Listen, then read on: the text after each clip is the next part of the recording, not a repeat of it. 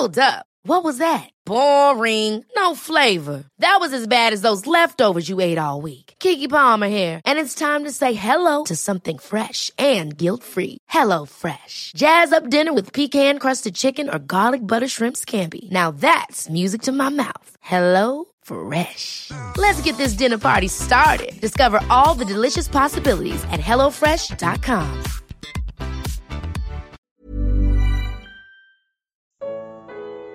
Quais celebridades ganharam o Oscar Eterno? Terceira parte. Comentário de Mari Persona. E aqui então ele como, como um homem, como um homem que ama aqueles que ele veio aqui salvar, que ama a, a humanidade, os seres humanos, ele vai se encontrar agora, ele vai até a aldeia lá de Betânia, e nós vemos duas pessoas muito interessantes, Marta e Maria, porque elas mostram diferentes pessoas, elas representam diferentes pessoas. Nós temos Marta, uma pessoa muito voluntariosa, uma pessoa muito pronta para fazer as coisas, muito decidida, muito que corre, que resolve, que decide, que faz. Tanto é que numa outra passagem, ah, quando Jesus está na casa de Marta, de Lázaro, com Marta e Maria, Marta estava ocupada fazendo a comida, correndo para lá e para cá, e Maria estava aos pés de Jesus, ah, ouvindo ele falar. E aí Marta vem dar uma bronca e Maria fala, mestre, ela não está me ajudando. E ele fala para ela, Marta, Marta, você está ocupada com muitas coisas, mas só uma coisa é necessária. E Maria escolheu essa coisa necessária, que era ele, era a própria pessoa de Cristo. E Maria, por sua vez, é o inverso de Marta. Maria é aquela que ficava aos pés de Jesus escutando. Mas nós vamos encontrar essas duas tendo os mesmos desejos aqui, e a, fazendo a mesma pergunta para Jesus. Primeiro vai Marta, corre, sai ao seu encontro, espontaneamente, quando ela fica sabendo que ele chegou, ela sai correndo e vai lá encontrar com ele, e, e ela diz para ele, Senhor, se tu estivesse aqui, estivesse aqui, meu irmão não teria morrido. Marta não viu ainda quem é aquele Jesus. Não percebeu diante de quem ela está. Ela está ela tá, ela tá querendo um médico. Ela ligou para o pronto-socorro quando ela mandou mensagem. Ela não ligou para Deus. Ela não, não mandou mensagem para Deus. Ela mandou mensagem para o médico.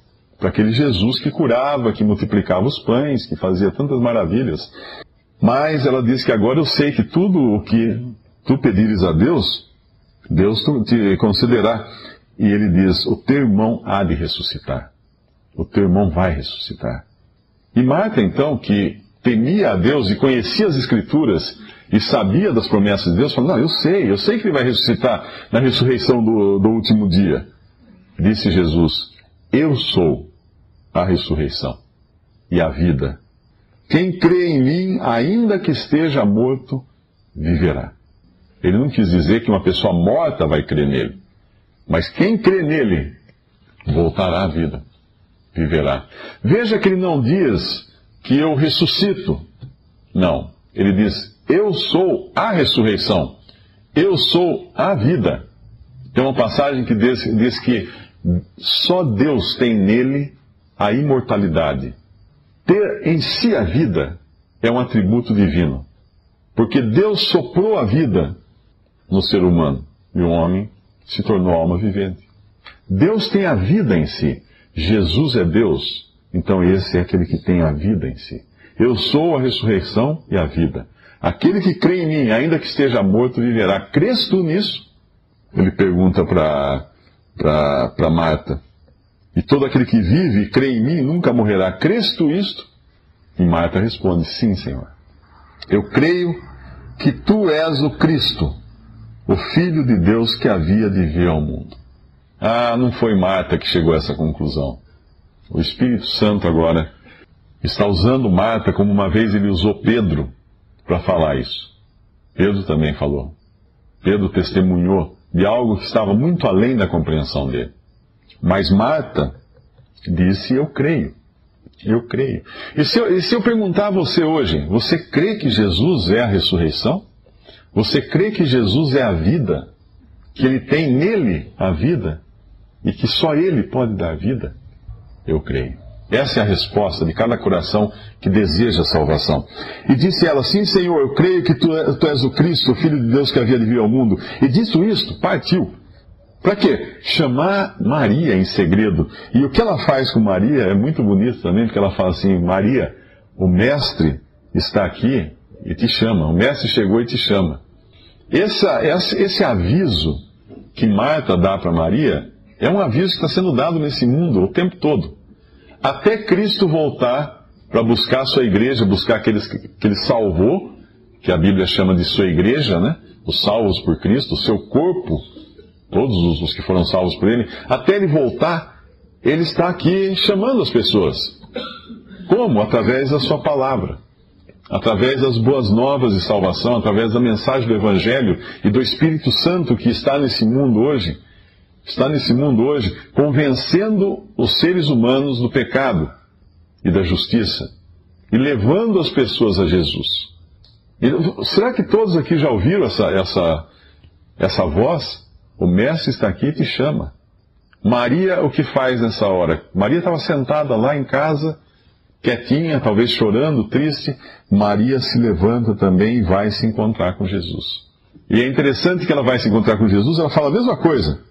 Tendo Maria chegado onde Jesus estava, vendo, lançou-se ah, aos seus pés, no versículo 32, dizendo: Senhor, se tu estivesses aqui, meu irmão não teria morrido. Agora, com Maria, ele não fala tudo aquilo que você fala com Marta. É interessante isso, né?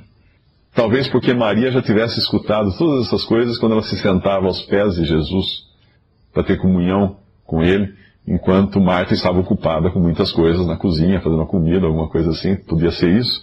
Mas ele já vai direto nos sentimentos de, de, de Maria. Jesus, pois, quando a viu chorar, e também chorando os judeus, moveu-se muito em espírito e perturbou-se. Ele, ele, se comove junto com ela, ele, ele se sente extremamente empático com a, a, a tristeza de Maria.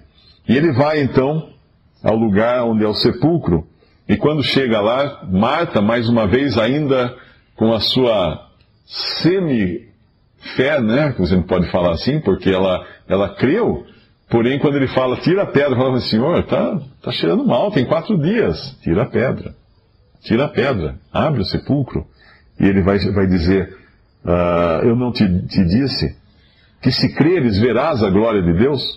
A condição, a condição para a salvação do ser humano.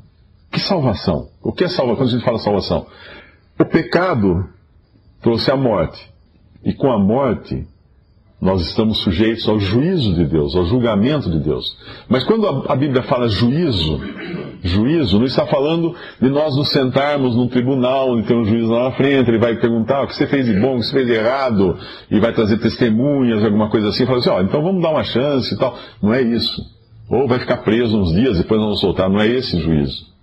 A Bíblia fala de um juízo que não é um juízo nesse sentido, um julgamento, é, é uma sentença. O juízo final, que todo mundo fala assim, ah, vai ter o juízo final, não é um julgamento, não é uma sessão final de julgamento para lá decidir quem vai ser, ser, ser salvo, quem, quem é culpado e quem é inocente. Não. O juízo final é a lavratura da sentença quando todos os seres humanos que não foram salvos antes entrarão na presença de Deus para receber a sentença. Você vai para o lago de fogo. Por quê? Por causa dos seus pecados. Livros serão abertos, a vida das pessoas será escancarada e não, não terá nada a favor, tudo contra essas pessoas. Por quê? Como? Mas Deus é injusto? Não, de maneira nenhuma. Deus é justo, Deus é gracioso, porque antes disso ele deu chance para todas essas pessoas, para que crescem em Jesus, para que o aceitassem como Salvador. Porque quando Jesus veio ao mundo, como eu disse, ele não veio para curar pessoas, embora ele tivesse curado pessoas. Ele veio com uma obra muito específica: morrer na cruz. Porque ele sabia que um cordeiro precisava ser sacrificado.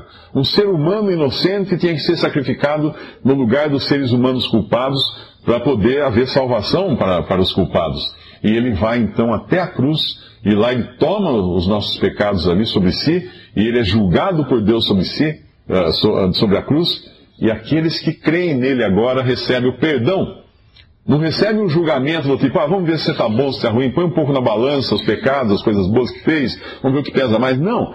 Recebe o perdão. Por que, que nós esperamos perdão de Deus? O que, que é perdão? Perdão é perdão.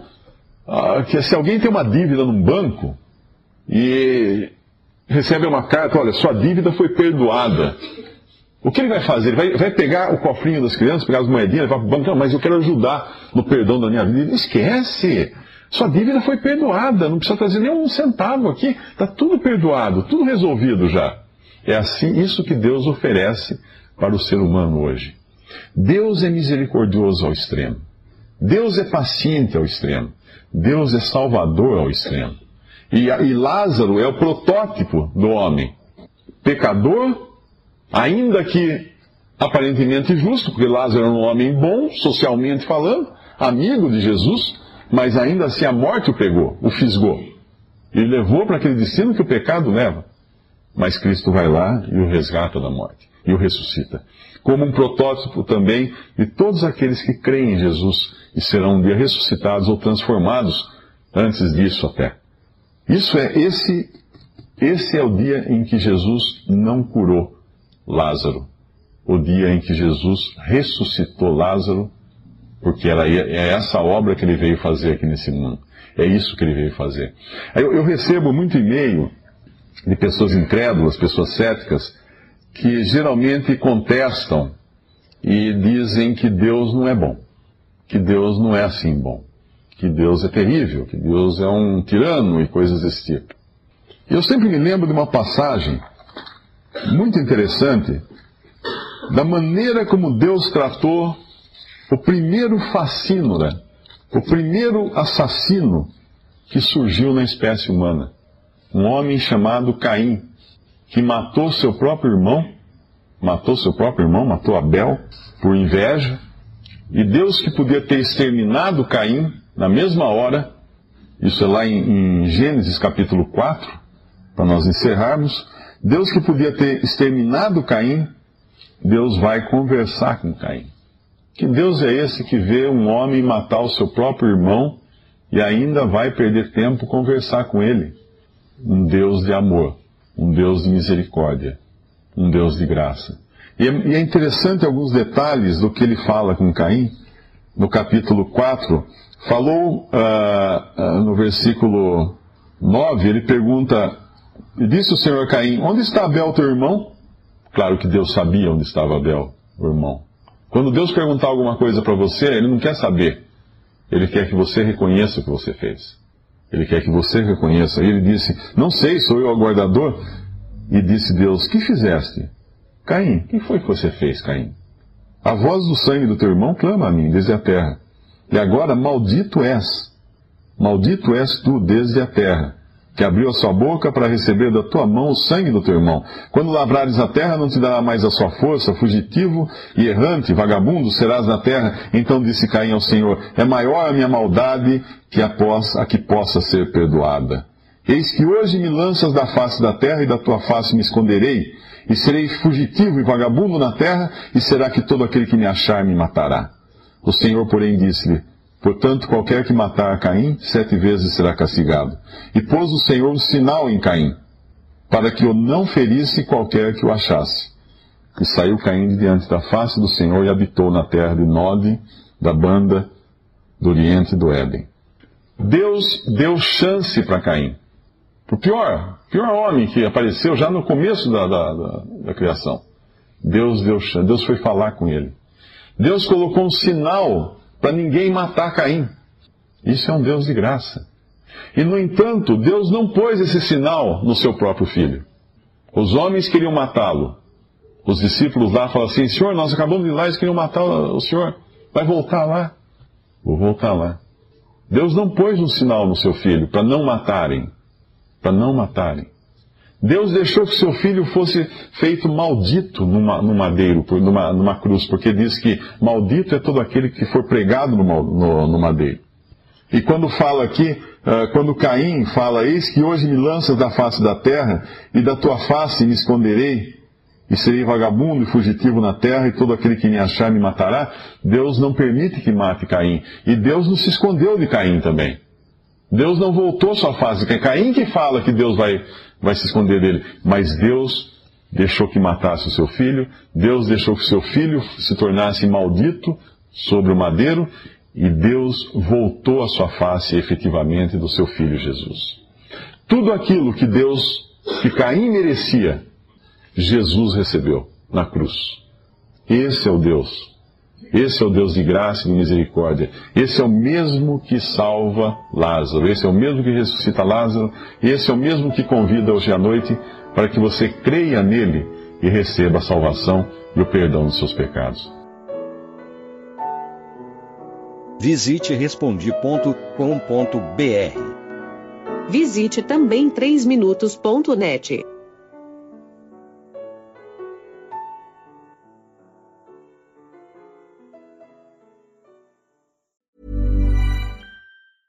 Ever catch yourself eating the same flavorless dinner three days in a row?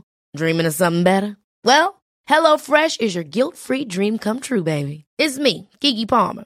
Let's wake up those taste buds with hot, juicy pecan-crusted chicken or garlic butter shrimp scampi. Mm. Hello Fresh. Stop dreaming of all the delicious possibilities and dig in at HelloFresh.com. Let's get this dinner party started.